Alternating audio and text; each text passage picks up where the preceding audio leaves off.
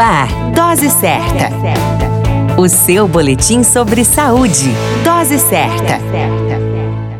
Olá, eu sou Júlio Cazé, médico de família e comunidade, e esse é o Dose Certa, seu boletim diário de notícias com o tema Subvariante BA.2 da Omicron. Se não bastasse a variante superinfectante Omicron da Covid-19, é detectada no Brasil a subvariante BA.2 da Omicron, ou seja, uma variante da variante. Na sexta-feira, dia 4 de fevereiro, o Ministério da Saúde detectou três casos no país e despertou um alerta para mais uma modalidade da Covid-19. As subvariantes existem e já são amplamente documentadas em outros vírus. À medida que os vírus se transformam em outras variantes, às vezes eles subdividem em outras ramificações e sublinhagens. No caso da Covid-19, a variante Delta, por exemplo, é composta por 200 subvariantes diferentes. O mesmo ocorreu com a Omicron, que inclui a linhagem BA.1, BA.2, a que está agora no Brasil em transmissão, a BA.3, a BA.1.1.529 e a preocupação é que um estudo recente divulgou na Dinamarca que a BA.2 é a mais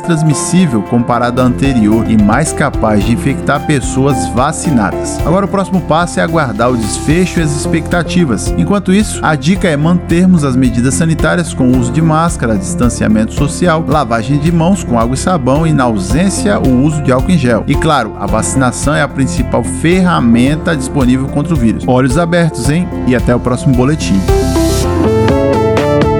Dose certa. O seu boletim sobre saúde. Dose certa.